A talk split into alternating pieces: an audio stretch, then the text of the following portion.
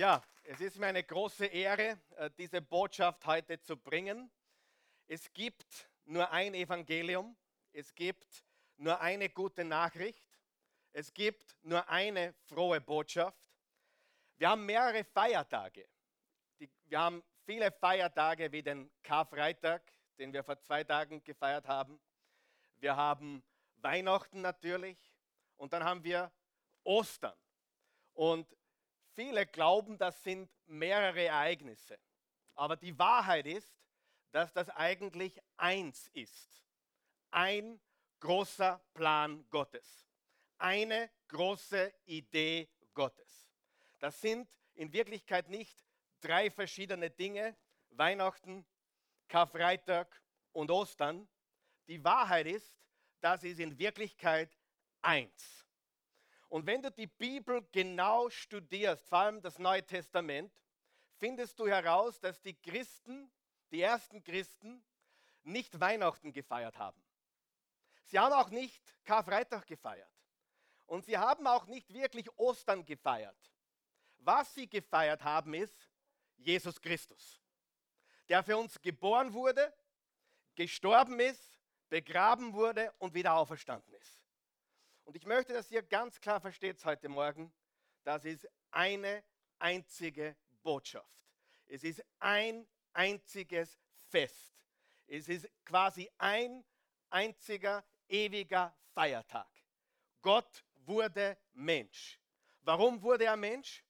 Um für dich und für mich zu sterben, um am dritten Tage aufzuerstehen von den Toten, um all seine Behauptungen als richtig zu beweisen. Gott offenbart uns durch Jesus Christus seine Liebe, seine Gnade, sein Erbarmen, seine Treue. Gott offenbart uns in Jesus den ganzen Plan für uns Menschen. Und ich möchte heute eine Passage lesen aus Apostelgeschichte. Wer liebt auch die Apostelgeschichte so wie ich?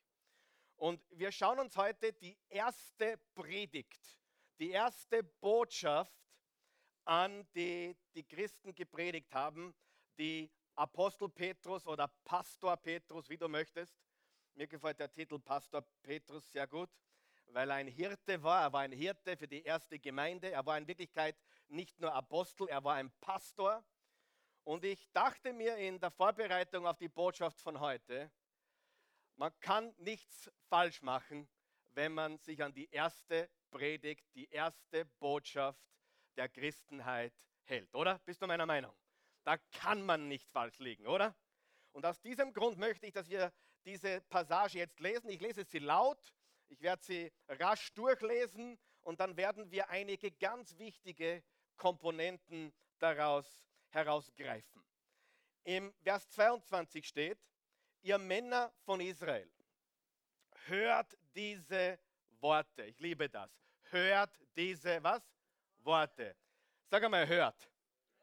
Hört. Wer von euch weiß, hören war noch nie so schwierig wie heute. Denke einmal darüber nach. Wenn das damals stimmte, dass Petrus sagen musste, hört mir zu, hört. Wer von euch weiß, in der heutigen Zeit hören wir fast nichts mehr. Wir haben so viel Lärm, so viel rundherum, dass wir eigentlich nichts mehr hören. Stimmt das oder liege ich falsch? Wir hören nichts mehr. Und wenn ich dich ermutigen darf heute, heute gibt es nichts zum Mitschreiben. Heute ist Ostern. Ja? Heute darfst du nur mitlesen. Und ich bitte dich, höre heute wirklich zu. Vielleicht verstehst du Ostern zum ersten Mal. Vielleicht verstehst du Ostern wie noch nie zuvor. Vielleicht macht es heute Klick in deinem Herzen und du verstehst, was es bedeutet, Christ zu sein und was wir eigentlich tun. Wer ist bereit zu hören? Hört diese Worte. Also achte nicht auf dein Telefon, denk nicht an das Ostermahl später, denk nicht an die Eier, die zu suchen sind. Es wird heute nicht viel Spaß machen draußen. Ja? Und drinnen macht es eh keinen Spaß. Ja? Äh, und denke nicht an Schokolade. Lass uns hören. Ihr Männer von Israel, hört diese Worte. Jesus von Nazareth. Ich habe eine Frage. Was ist das erste Wort in dieser Predigt? Was ist das erste Wort in dieser Predigt? Ich bin nicht überzeugt. Was ist das erste Wort in dieser Predigt? Das erste Wort in dieser ersten Botschaft ist Jesus. Wie ist sein Name? Jesus. Das erste Wort in dieser Botschaft ist Jesus. Jesus von Nazareth, von Gott unter euch ausgewiesen, durch mächtige Taten und Wunder und Zeichen, die Gott durch ihn in eurer Mitte getan hat, wie ihr selbst wisst. Diesen Mann, dieser Jesus, der durch Gottes Ratschluss und Vorsehung, also Gottes Plan, dahingegeben war, habt ihr durch die Hand der Ungerechten ans Kreuz geschlagen und umgebracht. Den hat Gott auferweckt und hat ihn befreit aus den Wehen des Todes, denn es war unmöglich, dass er vom Tod festgehalten wurde. Denn David spricht von ihm, Psalm 16, ich habe den Herrn alle Zeit vor Augen, denn er steht mir zur Rechten, dass ich nicht wanke. Darum ist mein Herz fröhlich und meine Zunge frohlockt, auch mein Leib wird ruhen in Hoffnung. Denn du wirst meine Seele nicht dem Reich des Todes überlassen und nicht zugeben, dass dein Heiliger die Verwesung sehe. Du hast mir kundgetan die Wege des Lebens, du wirst mich erfüllen mit Freude vor deinem Angesicht. Ihr Männer, liebe Brüder, lasst mich freimütig zu euch reden von dem Erzvater David. Er ist gestorben und begraben. Und sein Grab ist bei uns bis auf diesen Tag. Das gilt für jeden Menschen übrigens. Gestorben und begraben. Auch du wirst sterben und begraben werden. Auch David ist gestorben und begraben. Sag mal mit mir, David ist tot. Jesus lebt. Er ist der Einzige. Der Einzige, dem komme ich später noch. David wurde begraben und er ist dem Tod überlassen worden. Dann steht weiter, Vers 30, da er nun ein Prophet war und wusste, dass ihm Gott geschworen hatte mit einem Eid, dass ein Nachkomme von ihm auf seinem Thron sitzen sollte, hat er vorausgesehen und von der Auferstehung des Christus gesagt, er ist nicht dem Reich des Todes überlassen und sein Leib hat die Verwesung nicht gesehen. Diesen Jesus hat Gott auferweckt, des sind wir alle Zeugen. Da er nun durch die rechte Hand Gottes erhöht ist und empfangen hat den verheißenen Heiligen Geist vom Vater, hat er diesen ausgegossen, wie ihr seht und hört. Denn David ist nicht gen Himmel gefahren, sondern er selbst sagt, Psalm 110, der Herr sprach zu meinem Herrn, setze dich zu meiner Rechten, bis ich deine Feinde zum Schemel unter deine Füße lege. So wisse nun das ganze Haus Israel gewiss, dass Gott diesen Jesus, den ihr gekreuzigt habt, zum Herrn und Christus gemacht hat. Als sie aber das hörten, ging es ihnen durchs Herz. Und sie sprachen zu Petrus und den anderen Aposteln, ihr Männer, liebe Brüder, was sollen wir tun? Petrus sprach zu ihnen, tut Buße oder kehrt um und jeder von euch lasse sich taufen auf dem Namen Jesu Christi zur Vergebung eurer Sünden. So werdet ihr empfangen die Gabe des Heiligen Geistes. Denn euch und euren Kindern gilt diese Verheißung und allen, die fern sind, so viele der Herr unser Gott herzurufen wird. Noch mit vielen anderen Worten bezeugte er das und ermahnte sie und sprach, lasst euch erretten aus diesem verkehrten Geschlecht. Das ist quasi Ground Zero. Das sind die Wurzeln unseres Glaubens. Wenn du wissen willst, wo unser Christentum herkommt, was die erste Botschaft ist, die je gepredigt wurde nach der Auferstehung Jesu, die erste öffentliche Botschaft, hier hast du sie, wahrscheinlich ein bisschen zusammengefasst, wahrscheinlich ein bisschen gekürzt, wahrscheinlich die wichtigsten Punkte auf das Wesentliche zusammengefasst. Aber das ist unsere Botschaft. Und ich möchte heute deklarieren etwas ganz Wichtiges. Das, was wir hier tun und das, was jede andere christliche Gemeinde oder Kirche tut, wir erfinden nichts Neues. Wer ist froh darüber? Wir geben weiter, was momentan auf der Erde mehr als zwei Milliarden Menschen behaupten zu glauben. Wir sind Teil einer ganz großen Familie von 30 bis 40 Prozent der Weltbevölkerung, die sich zumindest zu Christus bekennen in irgendeiner Form. Das, was wir tun, ist nichts Kleines. Das, was wir tun, ist etwas Großes. Und wenn man alle Menschen zusammenfasst, die je gelebt haben, sprechen wir von einer Familie von Milliarden von Menschen, die dieser Botschaft ihr Vertrauen geschenkt hat. Wer ist froh darüber, dass das nicht etwas Kleines ist oder ich bin komisch, weil ich Christ bin, sondern wir sind Teil von etwas ganz Großen. Liebe Freunde, ich deklariere die größte Bewegung der Menschheitsgeschichte. Wir sind Teil der größten Bewegung der Menschheitsgeschichte. Vielleicht ist dir das nicht bewusst geworden, weil wir hier besonders in, in Wien im Osten von Österreich sehr, sehr klein sind als christliche Bewegung und Gemeinde. Auch in Deutschland sind wir nicht viel größer und Europa hat sich schon lange abgewandt von diesen christlichen Wurzeln. Aber uns muss bewusst sein, es ist immer noch die größte Bewegung der Geschichte der Menschheit. Halleluja. Und Jesus Christus ist der Gründer und Urheber. Er ist der, der das alles gemacht hat und geschaffen hat und geplant hat. Wir sind Teil der größten Geschichte der Welt. Halleluja. Danke, Jesus. Alle Ehre sei Jesus. Das ist ganz, ganz wichtig, weil wenn man hier in Wien so lebt, kommt man oft die Gedanken, ah, wir sind irgendwie komisch und klein und weiß nicht, wo wir sind, aber das ist alles nicht wahr. Es gibt keine Partei, keine Religion, keine Bewegung größer als die christliche Bewegung, als das, was Jesus gestartet hat vor 2000 Jahren mit zwölf jungen Männern, die nicht wussten, was sie taten. Halleluja. Das ist Ground Zero. Wer hat diese Botschaft verstanden? Und ich möchte dir sagen, das wichtigste Ereignis der Menschheitsgeschichte feiern wir heute. Heute feiern wir das wichtigste Ereignis der Menschheitsgeschichte, Ostern, die Auferstehung Jesu. Die wichtigste und bedeutendste Person, die je gelebt hat und je leben wird, ist Jesus Christus. Das bedeutendste Buch der Welt ist die Bibel, die Heilige Schrift.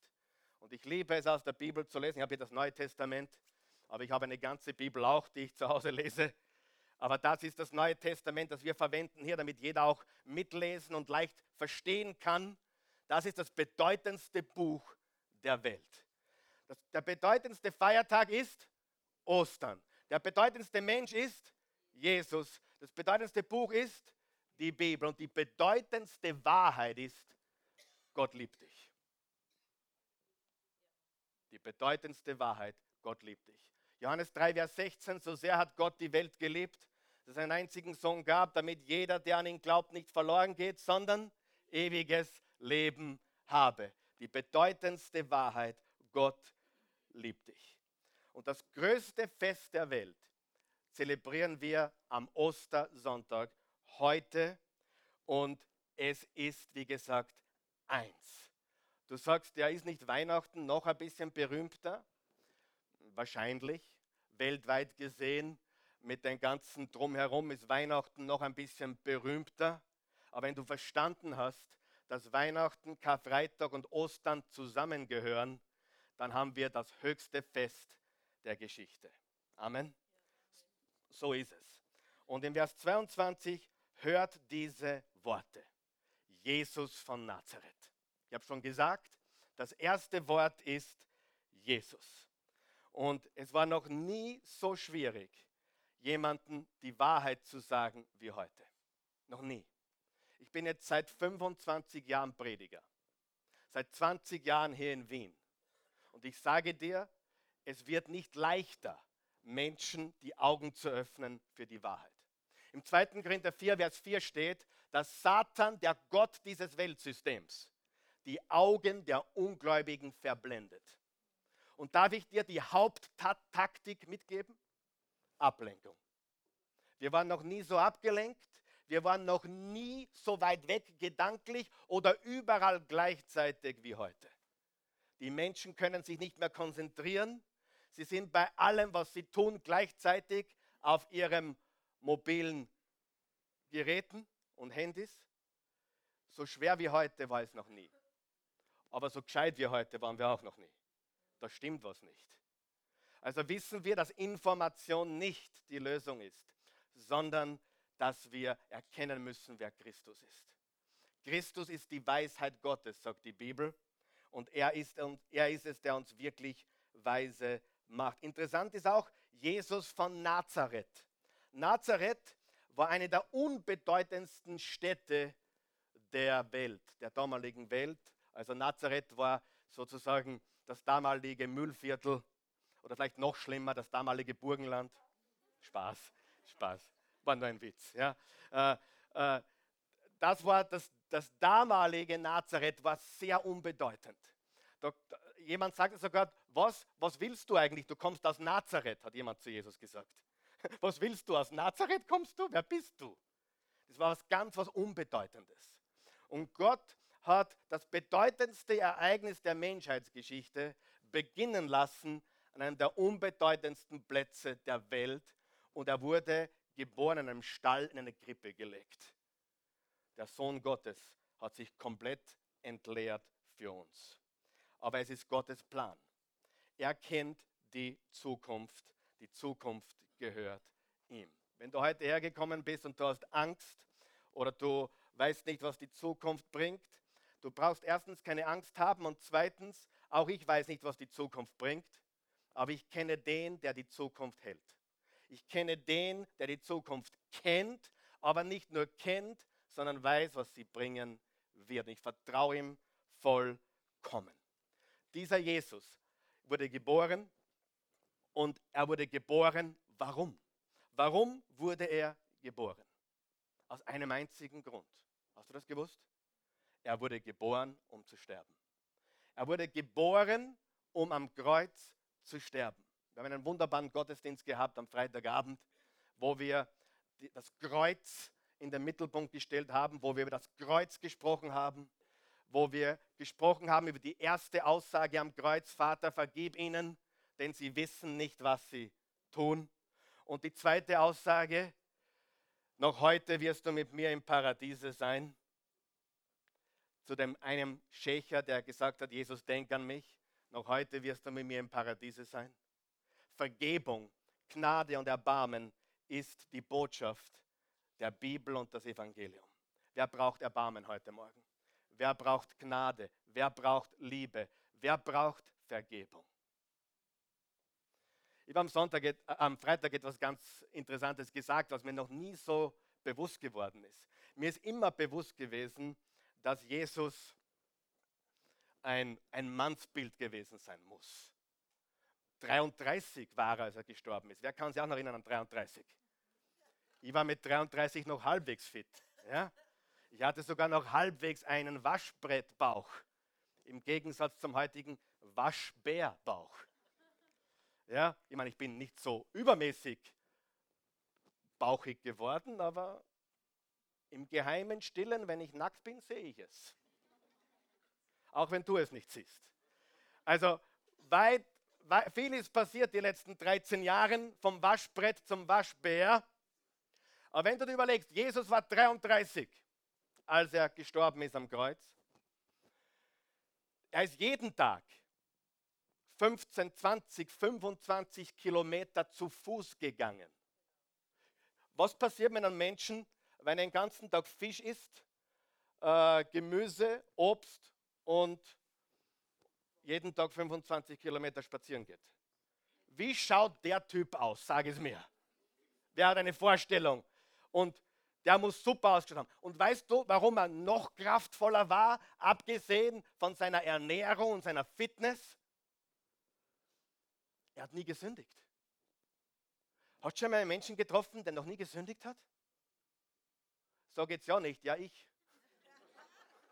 Da müssen wir dringend reden. Es gibt wohl einige, die glauben, sie sind fast nahe dran. Und es sind auch die gleichen Menschen, die die größte Sünde überhaupt begehen, die der Selbstgerechtigkeit. Was brauche ich Gott? Ich bin nicht gut. Schon mal gehört? Weit verbreitet leider in Österreich. Und das ist tragisch. Die schlimmste Sünde überhaupt. Hast du das gewusst? Die schlimmste Sünde ist, ich bin gut genug, ich brauche Gott nicht. Aber jetzt stell dir jemanden vor, den einzigen Menschen, der je gelebt hat. 25 Kilometer zu Fuß jeden Tag. Ein sehr gutes Diät, also super Ernährung, ohne Chemikalien, ohne Industrie, ohne Zusatzstoffe, der jeden Tag für seine Fitness durch sein Gehen, sein Essen gesorgt hat. Aber was ihn noch kraftvoller macht, ist sein klares, reines Gewissen. Weißt du, was dich am müdesten macht von allem? Darf ich es dir sagen? Deine Schuldgefühle, deine Schamgefühle. Es gibt nichts, was dich müder macht, älter aussehen lässt, niederdrückt, als deine Schuldgefühle. Stimmt's oder habe ich recht? Und jetzt stell dir jemanden vor, jeden Tag Fitness, 25 Kilometer, super Diät und ein, eine Klarheit einen, eines reinen Gewissen, die sonst kein Mensch hat. Ist dieser Mensch gesund, glaubst du?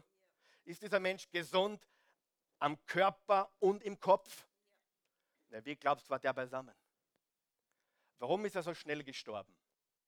Warum ist er am Kreuz so schnell ums Leben gekommen? Du musst eines wissen.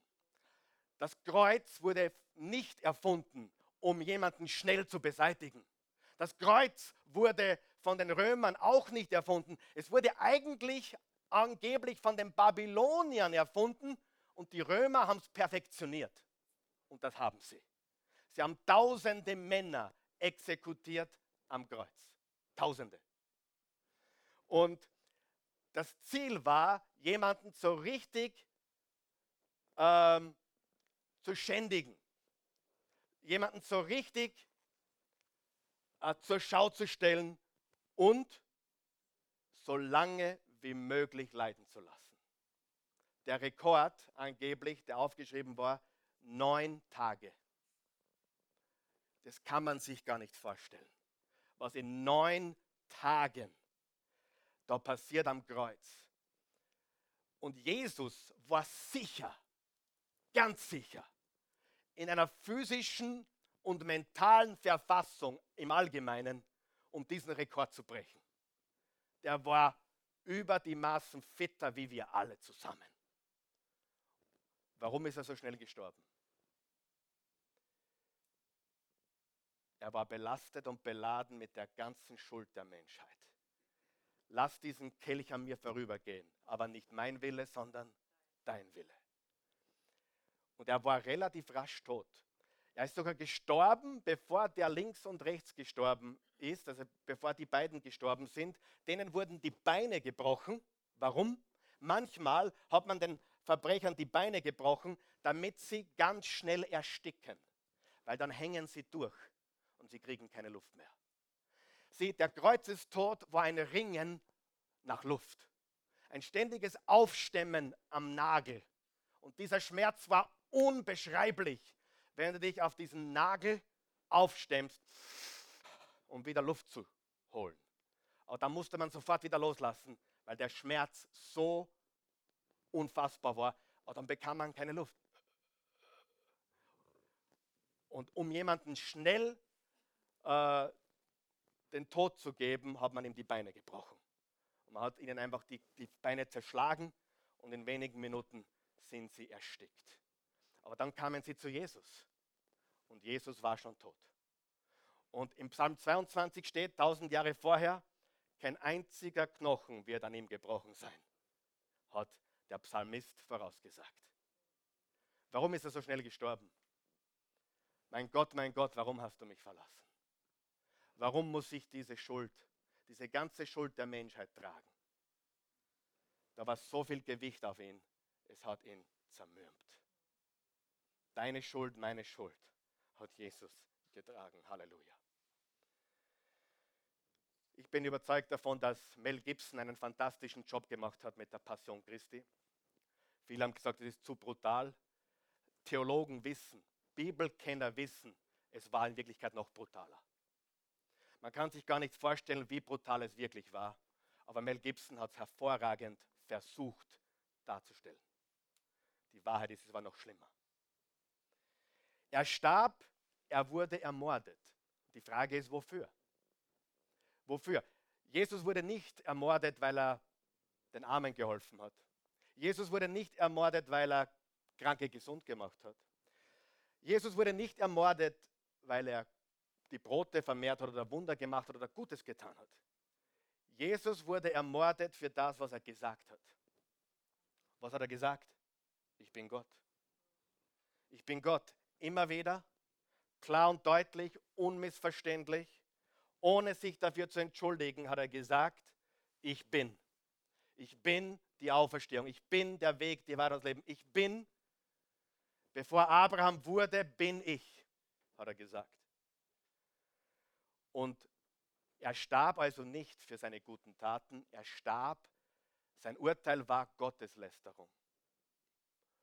Und die Frage ist jetzt, stimmt es, dass er Gott ist oder stimmt es nicht? Ist es wahr oder ist es nicht wahr? Weil eines muss uns klar sein, die Behauptungen Jesu waren viel, viel, viel zu steil. Wenn jemand heute sowas behaupten würde, würden wir ihn sofort verstoßen.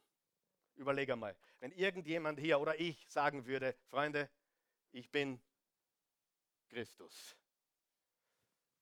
Die Menschen würden laufen, davonlaufen. Warum? Das ist viel zu steil, oder? Absolut viel zu steil. Das kannst du nicht bringen. Na, äh, er hat halt einmal daneben gehaut. Nein, ein guter Lehrer haut so nicht daneben. Das macht niemand. Kein Ernstmeinender behauptet so etwas, wenn es nicht stimmt. Die Wahrheit ist, Jesus ist Gott. Jesus war Gott, ist Gott, wird immer Gott sein. Er hat das behauptet, dafür wurde er gekreuzigt. Und Gottes Plan in dem Ganzen ist, um uns seine Liebe zu zeigen. Wer hat Jesus ans Kreuz genagelt? Manche sagen, es waren die Römer. Manche sagen, nein, es waren die Juden. Nach der Passion Christi haben sogar Diskussionen geführt von wegen Antisemitismus. Was für ein Quatsch. Gott hat seinen Sohn ans Kreuz genagelt. Er hat Menschen benutzt, aber es war Gottes Plan. Glaubst du das? Es war Gottes Plan. Und deswegen war Jesus kein Märtyrer. Der Unterschied zwischen einem Märtyrer und Jesus ist ganz einfach. Jesus wurde nicht gezwungen. Es, es wurde, er hätte zu jedem Moment fliehen können. Ein Märtyrer wird umgebracht, weil er oder sie nicht willig ist, Jesus zu leugnen. Das ist ein großer Unterschied, oder? Jesus hat sein Leben freiwillig gegeben. Er war kein Märtyrer. Er, war nicht, er hat nicht gesagt, okay, äh, wie komme ich hier aus? Nein, er hat es freiwillig getan. Er nahm unsere Sünden und er schenkte uns seine Gerechtigkeit. Er nahm unseren Tod und gab uns sein Leben. Er verwandelte Gottes Zorn in seine Gnade und Barmherzigkeit. Du sagst, ist Gott zornig? Wer will, wer will, die Antwort wissen? Wer will die hochtheologische, richtige Antwort wissen? Ist Gott zornig? Wer will es wissen? Nicht mehr. Nicht mehr. Hast du mich gehört? Nicht mehr. Warum? Weil Jesus den ganzen Zorn getragen hat. Was ist am Kreuz passiert? Als Jesus nach drei Stunden Dunkelheit, von 12 Uhr Mittag bis 3 Uhr Nachmittag, war es stockfinster. Und dann hat Jesus geschrien, mein Gott, mein Gott, warum hast du mich verlassen? Was ist da passiert? Gottes Gericht, Gottes Zorn wurde ausgegossen. Wenn du an Jesus Christus glaubst, dann entgehst du jeder Strafe. Ich sage das noch einmal. Wenn du an Jesus Christus glaubst und ein Kind Gottes wirst durch ihn, entgehst du jeder Strafe. Du sagst, aber mein Leben ist ein Chaos, ich fühle mich gestraft. Selber schuld in den meisten Fällen selbst schuld. In den meisten Fällen bringen wir das Übel uns über uns selbst. Wer glaubt an Saat und Ernte im Leben? Wer glaubt, dass in, dieser, in der Welt Menschen leben, die Böses tun und deswegen kommen Dinge auf uns, die Böses bewirken? Aber es ist nicht Gott, der das macht. Er verwandelte seinen Zorn in seine Gnade und Barmherzigkeit. Er nahm seine Feinde, dich und mich, und machte sie zu seiner Familie. Wer ist froh, Teil der Familie Gottes zu sein? Er nahm die Feinde und machte sie zur Familie. Er nahm unsere Sünde und schenkte uns seine Gerechtigkeit. Er nahm unsere Verurteilung und schenkte uns Freiheit. Er gab uns Gnade und Leben in aller Ewigkeit. Und ich sage es noch einmal, das ist vielleicht das Wichtigste, was du heute hören musst, wenn du mit Schuld und Schamgefühlen hergekommen bist. Wenn du dein ganzes Vertrauen auf Jesus setzt, sind dir alle deine Sünden vergeben und es gibt keine Verdammnis mehr für die, die in Christus Jesus sind. Römer 8, Vers 1. Wo ist Jesus heute? Nachdem er gestorben ist, nachdem er begraben wurde, ist er auferstanden. Wo ist Jesus heute? Im Vers 29 steht, ihr Männer, liebe Brüder, lasst mich freimütig zu euch reden von dem Erzvater David. Er ist gestorben und begraben und sein Grab ist bei uns bis auf diesen Tag. Sein Grab. Sag einmal, sein Grab. Ihr seid nicht wach heute, oder? Wessen Grab? Davids Grab. Davids Grab ist bis heute da. Ich war in Jerusalem. Ich war dort. Und ich war auch dort, wo Jesus gekreuzigt wurde. Und ich habe das leere Grab gesehen. Und hier ist etwas ganz Wichtiges. David war ihr Idol. David war ihr größter, wichtigster König. Ein Mann nach Gottes Herzen. Und Petrus sagt, er ist gestorben und begraben und sein Grab ist heute da. Du kannst in den Vatikan gehen und kannst zum Grab von Johannes Paul II. gehen, richtig? Du findest es. Er ist dort begraben und seine Überreste liegen dort. Du kannst zu David gehen, wo er begraben, zum Davids Grab gehen können, am Berg Zion in Jerusalem. Und du kannst sehen, wo David begraben wurde und liegt. Was haben die alle gemeinsam? Es gibt ein Grab, es gibt eine Gedenkstätte, wo ihre Überreste liegen. Ja oder nein? Das gleiche gilt für Mohammed in Medina. Große Stätte, Mohammeds Grab. Mohammed wurde dort begraben, seine Überreste liegen dort. Ich war neulich im Müllviertel und ich ging zum Grab meines Großvaters. Und der ist 1982 gestorben. Ich war dabei, wie sie ihn, ihn da runtergelassen haben. Das Grab ist immer noch dort. Der Grabstein ist immer noch da. Und es steht dort Karl Pilsel. 1911 bis 1982. Wenn du deinen eigenen Namen am Grabstein siehst, ist ein bisschen komisch. Aber ich bin ja nicht der Erste. Ich bin ja schon der Dritte. Also mein Opa ist mit Jesus gestorben, aber es gibt ein Grab, wo er liegt. Stimmt das? Nach einer Beerdigung, die ich gehalten habe am Zentralfriedhof, wollte ich mein Jugendidol Falco besuchen. Wisst ihr noch, wer Falco ist? Kann man Rock Me an, Matthäus. Anders mal. Heute nicht der Tag dafür. Falco. Eine wunderschöne Gedenkstätte. Falco liegt dort, du kannst ihn besuchen. Sieh, Menschen, die gestorben sind, bekannte Menschen, die gestorben sind, tote Menschen, die besucht man. Es gibt eine Gedenkstätte für sie. Es gibt ein Grab, wo Menschen hinpilgern. Ja oder nein? Aber weißt du, dass es für Jesus sowas nicht gibt? Du kannst besuchen, wo er gekreuzigt wurde. Da steht eine Kirche. Du kannst das Grab besuchen, das leer ist. Aber du kannst Jesus auf dieser Erde nirgendwo besuchen. Du kannst David besuchen, du kannst Falco besuchen, Du kannst Johannes Paul II. besuchen. Du kannst meinen Opa besuchen. Du kannst deine Großmutter besuchen. Du kannst auf den Friedhof gehen, um jeden Menschen zu besuchen. Und eines Tages werden sie dich besuchen.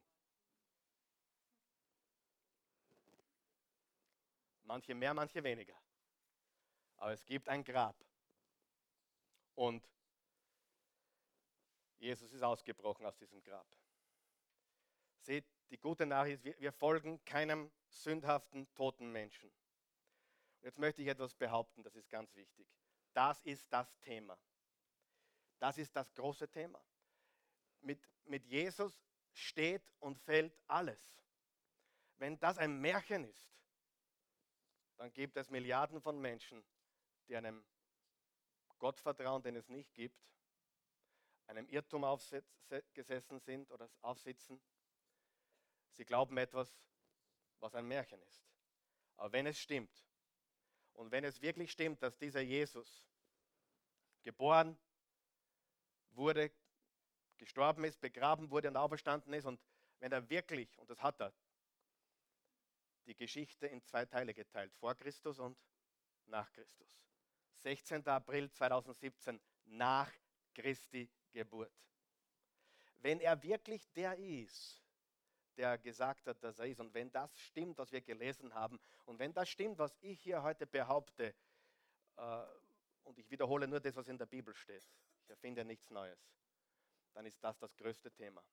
Dann ist das das, womit alles steht und fällt. Und Petrus sagt, wir sind Augenzeugen. Wir sind Augenzeugen. Es gab auch Menschen, die behaupteten, er wurde aus dem Grab gestohlen.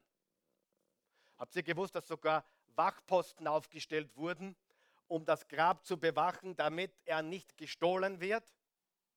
Und trotzdem haben Menschen im Nachhinein behauptet, er wurde gestohlen.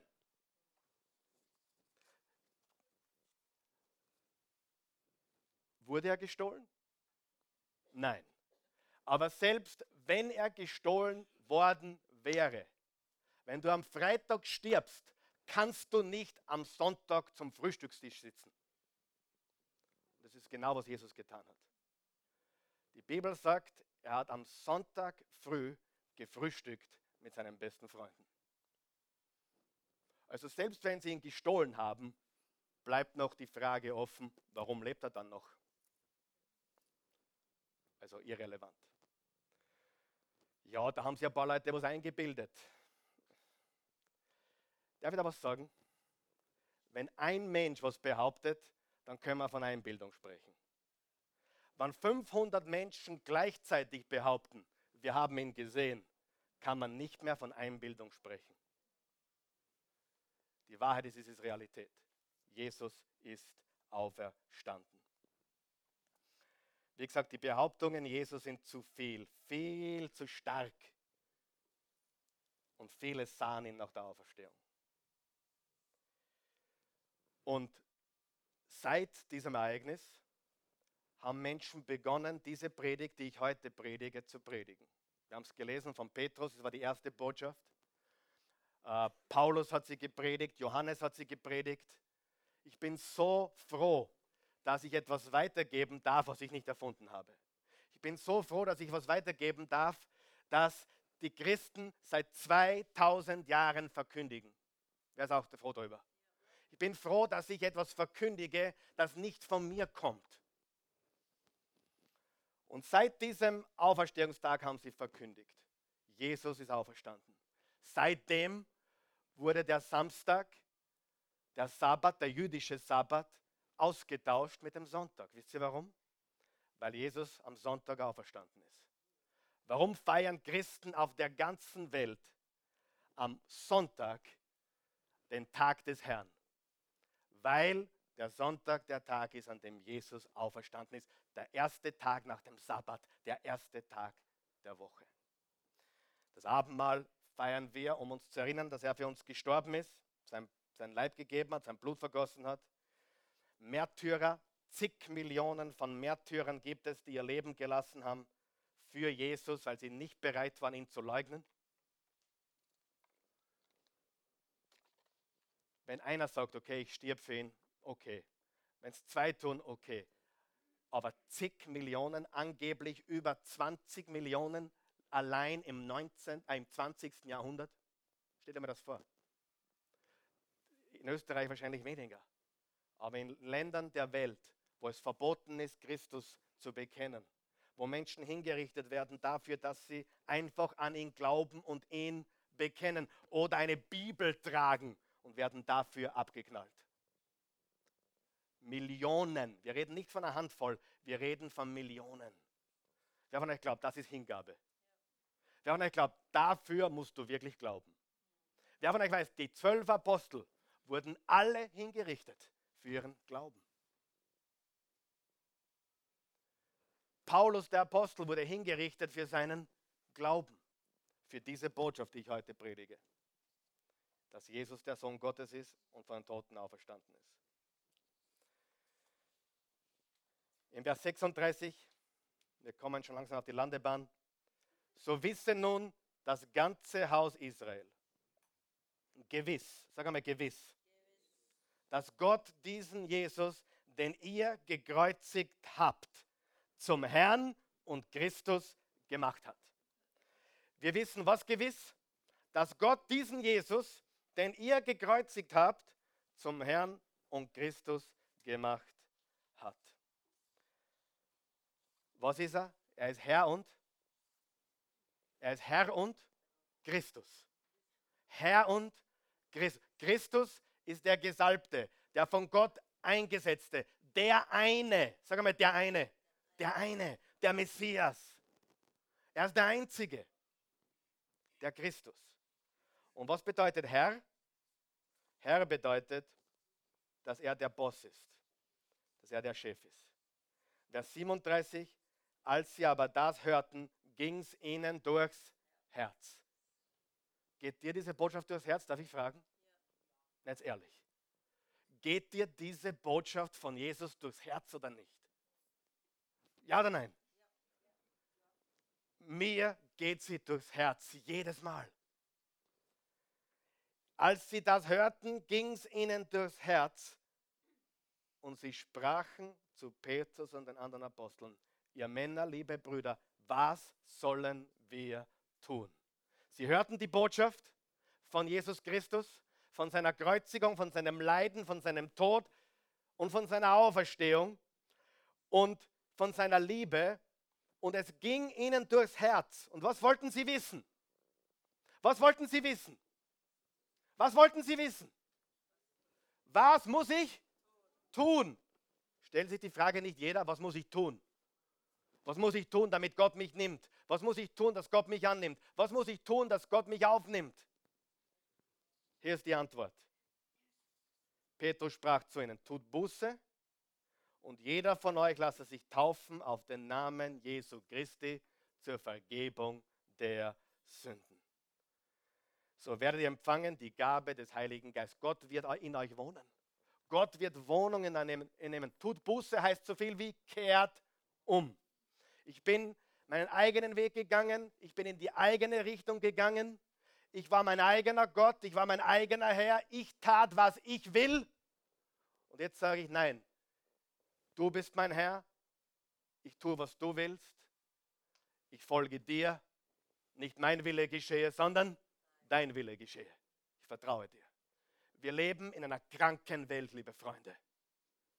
Wir leben in einer kranken Welt. Und ich sage heute etwas, was mir so bewusst wird. Ich sage es dir und ich habe nichts gegen irgendeine Firma. Aber wir reden von iPhone. Und wir reden von iPod. Und wir reden von iPad. Und wir reden von iCloud. Und wir reden von i alles. Und ich sage dir, das spiegelt nur den Charakter der Welt wider. Ich habe selber ein iPhone, weil es einfach nichts Vergleichbares gibt. Es tut mir leid. Ich bin kein Steve Jobs-Fan. Ich bin kein Fan der Firma Apple. Aber es ist einfach kein anderes Werkzeug adäquat. Halleluja.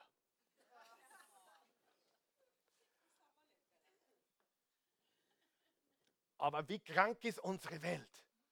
iPad, iPhone, iPod, iWorld, iCloud. Seht ihr, wo unsere Welt hin ist? Darf ich euch etwas sagen? Darf ich euch etwas sagen? Als ich gläubig geworden bin, als ich gläubig geworden bin, 1983, 84, haben wir, haben wir gesungen, dass Jesus wiederkommt. Und wir freuen uns auf seine Wiederkunft. Darüber wird heutzutage fast nicht mehr gesungen. Habe ich recht? Das haben wir ausge, ausgeklammert. Aber ich sage dir, Jesus kommt wieder. Aber das haben wir ausgeklammert. Wir reden gar nicht mehr darüber. Wir reden gar nicht mehr darüber. Als ich gläubig wurde als Teenager, haben wir geredet darüber, dass in den letzten Tagen, wie es in der Bibel steht, im Daniel 9, Information rasch zunehmen wird. Die Erkenntnis wird sich mehren. Wenn dir jemand gesagt hätte vor 15, 20 Jahren, in 10, 15 Jahren werden die Leute nur mehr am Ding sein, nicht mehr miteinander reden, sondern nur mehr deppert schreiben, und, und, und alle sind abgelenkt, alle sind im Tunnelblick, niemand schaut mehr auf in der U-Bahn oder im Flugzeug oder egal wo, alle machen nur noch so. Wenn dir jemand gesagt hat, wie die Welt heute ausschauen würde vor 15 Jahren, hättest du es geglaubt? Nie im Leben. Als ich gläubig wurde mit, mit 13 Jahren, war das so eine Realität für mich. Jesus kommt bald wieder. Und eines der Zeichen wird sein, Information und Erkenntnis wird explodieren. Steht im Daniel Kapitel 9. Ein Zeichen wird sein, darüber hat Petrus geschrieben, Judas hat darüber geschrieben, das Ego des Menschen wird immer größer und fetter. Sie werden sich selbst lieben als alles andere. Freunde, das steht in der Bibel. Und als ich gläubig wurde vor 30 Jahren, wurde darüber geredet, was wir heute sehen. Auch das ganze Reisen wird beschrieben im Daniel 9. In den letzten Tagen werden sie hin und her reisen in der ganzen Welt. Hättest du das vor 15, 20 Jahren geglaubt? Sie, einige Junge hier kennen nichts anderes. Die sind damit aufgewachsen. Aber ich sage dir, einige verstehen mich noch. Das ist Realität. Heute haben wir die Realität von dem, was die Bibel gesagt hat. Ego, Information, Wissen und es wird nicht besser. Freunde, nach dem Anschlag auf dem Dortmunder Bus, den Fußballbus vor ein paar Tagen, hat einen Fußballspieler erwischt, ja, am Arm. Gott sei Dank sind sie nicht umgekommen. Ich meine, die, waren, die wissen gar nicht, wie knapp sie vorbeigeschrammt sind. Die ganze Fußballmannschaft. Die haben keine Ahnung. Also, das, das muss man verarbeiten, aber das ist unfassbar. Aber er, hat, er ist ein lieber Bur, ein Superstar. Lieber Bur hat gepostet, ich wünsche mir nur noch Frieden und Liebe auf der Welt wie lieb, aber wie unrealistisch. Wer weiß, dass das nicht stattfinden wird? Wer weiß, dass unsere Welt, und jetzt hören wir bitte gut zu, nicht besser wird, sondern schlimmer wird? Und der Grund sind Menschen, die eines im Sinn haben. Ei. Und ich rede nicht vom Osterei. Ich rede von Ei. Ich. Ich. Wir leben in einer Ich-Gesellschaft. Ich war auf einem Seminar ich war auf einem Seminar, da habe ich gesprochen und mein Vorredner redet da von der Ich AG und von der Ich GmbH und gründe eine Ich-Firma. Mir ist schlecht geworden. Le leben wir in dieser Zeit? Adele, wir sind gleichzeitig ungefähr gläubig geworden, auch in den 80er Jahren. Stimmt das, was wir damals gehört haben? Wie stimmt das, was ich sage, Johann? Dass die Leute, die Prediger, die Christen darüber geredet haben. Es wird eine Zeit kommen, die kannst du dir nicht vorstellen, wo Erkenntnis und Wissen explodieren wird und wo Menschen verliebt sein werden in sich selbst. Und wir sind mittendrin. Warum sage ich euch das alles? Schau, was im Vers 40 steht. Noch mit vielen anderen Worten bezeugte er das und ermahnte sie und sprach, lasst euch erretten aus diesem verkehrten Geschlecht. Wenn die Zeit damals verkehrt war, ist sie heute auch verkehrt? Sie ist so verkehrt. Sie ist so verrückt. Bei jedem Interview von den Fußballtrainern hörst du, was, der Mourinho sagt, wir leben in einer verrückten Welt. Und der, der, der Guardiola sagt, wir leben in einer verrückten Welt. Alle wissen, wir leben in einer verrückten Welt. Aber die Wahrheit und die Antwort ist in der Bibel, im Wort Gottes. Will ich Angst machen heute? Im Gegenteil. Es gibt einen Retter, denn sein Name ist Jesus. Es gibt einen Retter, sein Name ist Jesus. Es gibt eine Hoffnung. Wie viele Hoffnungen? Eine Hoffnung, sein Name ist Jesus. Es gibt ein Leben, sein Name ist Jesus. Es gibt einen Gott, sein Name ist Jesus. Es gibt eine Auferstehung, sein Name ist Jesus. Es gibt einen Weg, sein Name ist Jesus. Es gibt eine Wahrheit, sein Name ist Jesus. Es gibt ein Leben, sein Name ist Jesus. Es gibt ein lebendiges Wasser, sein Name ist Jesus. Es gibt ein Brot des Lebens, sein Name ist Jesus. Liebe Freunde, das ist die einzige Lösung. Kehrt um und tut Buße und glaubt an den Namen Jesu. Du bist in die Richtung gegangen, ich tue, was ich will, ich lebe mein Leben, ich drehe mich um, ich tue, was du willst, ich gebe dir mein Leben, ich lebe dein Leben. Das ist Umkehr, das ist Buße, das ist Leben. Und das ist die fantastische, wunderbare Botschaft des wunderbaren Evangeliums, dass wir äh, viel zu wenig deutlich hören in der heutigen Zeit. Aber Jesus ist Herr und Christus. Und er ist die einzige Hoffnung.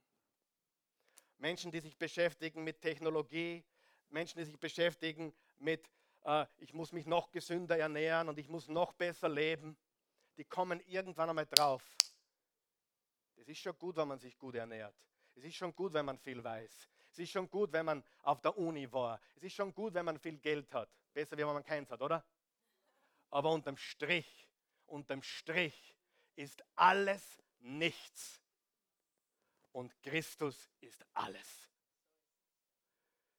Die einzige Hoffnung, liebe Freunde, und auch die, die zuschauen heute Morgen, die einzige Hoffnung ist Jesus Christus.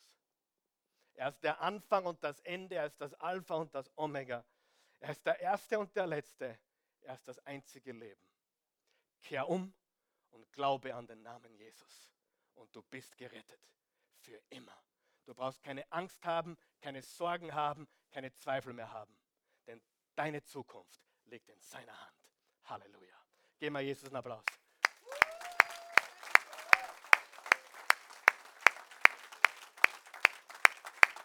Danke, Jesus. Lass uns aufstehen.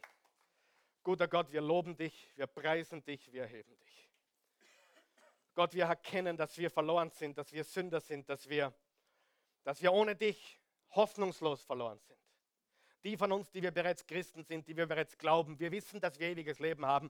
Wir wissen, dass wir nicht mehr verloren sind. Wir wissen, dass wir gerettet sind, dass wir für immer gesichert sind in der Liebe Gottes. Wir wissen das, weil wir dich, Jesus, kennen.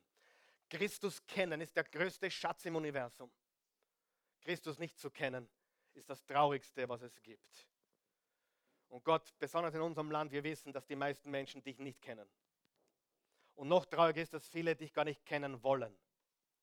Aber wir bitten dich jetzt und wir, wir glauben fest daran, dass du diese Botschaft von uns hinausträgst und von vielen anderen Kirchen und Gemeinden, die sich ganz für dich, Jesus, engagieren, hinaustragst in die Welt, in die Finsternis, dass Menschen hören, dass du die Gnade Gottes, die Liebe Gottes, die Hoffnung bist, Jesus. Wenn du hier bist heute Morgen oder zusiehst heute Morgen oder hörst oder nachschaust oder was immer, hast noch keine persönliche Beziehung zu Jesus. Oder du hattest eine, du bist nur davon gelaufen. Ich möchte dir sagen, Gott hat dich nicht aufgegeben. Du bist immer noch sein Kind. Wenn du Jesus aufgenommen hast, ist das für immer.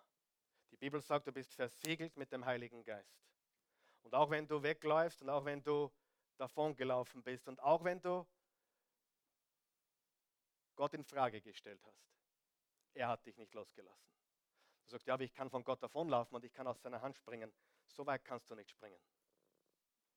Du bist von neuem geboren worden. Wenn du ein Kind Gottes wirst, wenn du Jesus glaubst, bist du von neuem geboren worden und du bist für immer in der Familie Gottes. Ewig für immer. Eine Geburt kann man nicht rückgängig machen. Aber auch dich lade ich ein, heute zurückzukommen, zu sagen, okay, ich bin ein Kind Gottes, ich habe es vielleicht sogar vergessen, wo ich hingehöre. Aber ich möchte heute zu Ostern, Ostern 2017, will ich zurückkommen ins Hause des Vaters. Und wenn du noch nie diese Entscheidung getroffen hast, wenn du noch nicht gerettet bist, wenn du noch nicht ewiges Leben hast, weil du Jesus noch nicht vertraut hast, so lade ich dich ein, umzukehren und dich heute wirklich Jesus hinzugeben und sagen, ich vertraue dir. Nicht mehr mein Leben, sondern dein Leben. Nicht mehr I, sondern you. Dir folge ich mein ganzes Leben.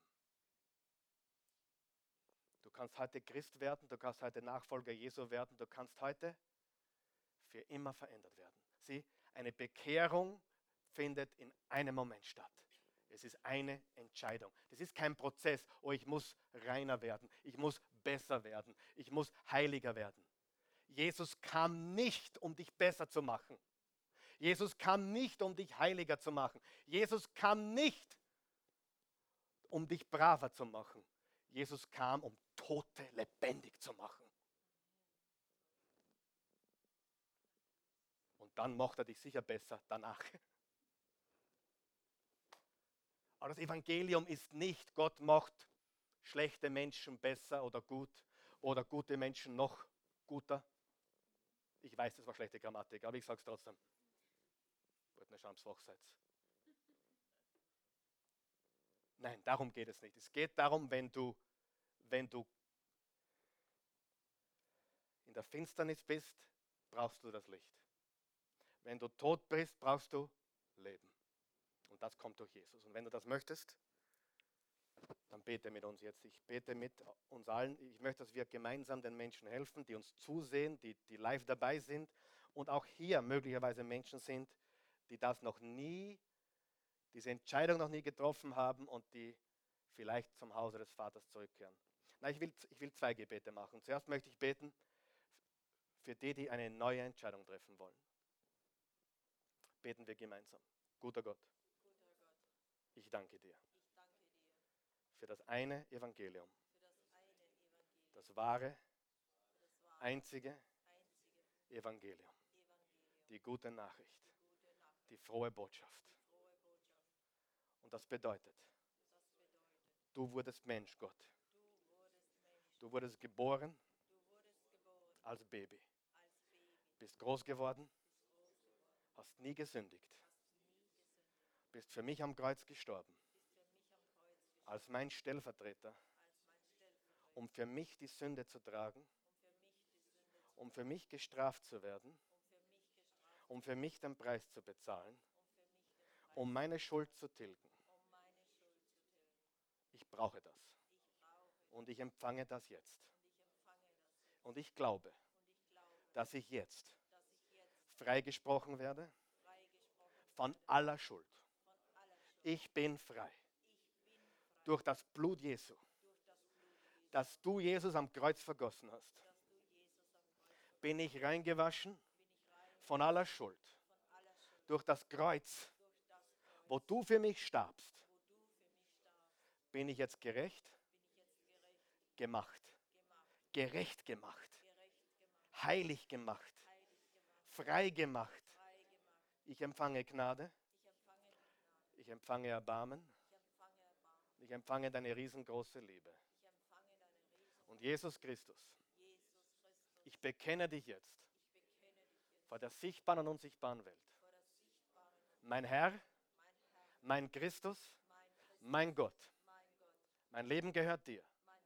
Ich drehe mich um, ich kehre um und ich gehe dir nach. Ich folge dir nach, Jesus. Ich deklariere, ich bin Christ. Ich gehöre zu Christus. Ich bin ein Nachfolger Jesu. Mein Leben gehört nicht mehr mir. Mein Leben gehört Gott. Ich lebe kein Eileben mehr. Ich lebe ein Gottleben. Ein Leben für Gott. Danke, Jesus. Du hast mich gerettet. Und jetzt versiegelt mit dem Heiligen Geist ein unaufbrechbares Siegel in meinem Herzen. Ich gehöre Gott. Amen. Amen. Wenn du das gebetet hast, dann applaudieren wir. Willkommen in der Familie Gottes. Wir heißen dich willkommen heute Morgen. Wenn du hier bist oder zuschaust und du hast noch, du hast Schuldgefühle, du, hast, du bist weggelaufen vom Haus des Vaters, du bist irgendwann einmal am Punkt gewesen, wo du dein Leben Jesus gegeben hast und du hast es ernst gemeint und du, du hast wirklich Vergebung der Sünden empfangen, aber du bist irgendwie auf einen falschen Weg gekommen oder einfach auf einen Ego-Weg. Bitte komm zum Haus des Vaters zurück. Bete mit mir. Guter Gott, Guter Gott, ich komme zurück ich komme zurück zum Haus des Vaters. zum Haus des Vaters. So tief kann ich gar nicht fallen, So gar nicht fallen, dass du mich nicht auffangen würdest. nicht auffangen. Danke, dass du mich jetzt zurücknimmst, Danke, dass jetzt zurück, dass ich dir gehöre. dass ich dir gehöre. Und danke, dass du mich beschützt hast, Danke, mich beschützt hast, auch als ich rebellisch war, auch als ich rebellisch war, als ich alles andere getan habe, alles andere getan habe, außer dir außer dir zu folgen. Hast du mich bewahrt. Hast du mich bewahrt. Danke, Danke, dass ich heute dass ich heute diese wunderbare Botschaft diese wunderbare Botschaft von Jesus von Jesus hören durfte. hören durfte. Und ich komme zurück. Und ich komme zurück. In Jesu Namen. In Jesu Namen. Ich gehöre dir. Ich gehöre dir. Amen. Amen. Es gibt eine Hoffnung, sein Name ist. Jesus, Es gibt eine Auferstehung, sein Name ist. Jesus, Es gibt ein Leben, sein Name ist. Jesus, Es gibt eine Wahrheit, sein Name ist. Es gibt ein, eine, ein alles. Und sein Name ist. Jetzt ist, mir, jetzt, ist mir, jetzt ist mir so viel eingefallen, dass ich es nicht ausgebracht habe. Er ist mein Ein und Alles. Halleluja. Geben wir ihm noch einmal einen Applaus. Danke, Jesus.